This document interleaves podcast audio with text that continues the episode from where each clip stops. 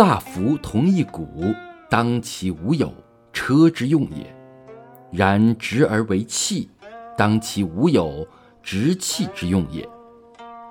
凿户有，当其无有，室之用也。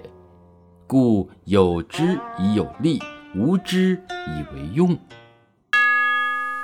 三十根辐条环绕着一个轮毂，在那空虚处使车子得以运转，成就了车的功用；烘烧粘土制作器皿，在那空虚处使其可以容纳东西，成就了器皿的功用；开凿门窗建造房屋，在那门窗墙壁内的空虚处，成就了房屋主人住的功用。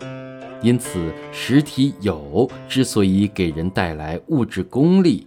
那是因为空虚处无起着重要的配合作用。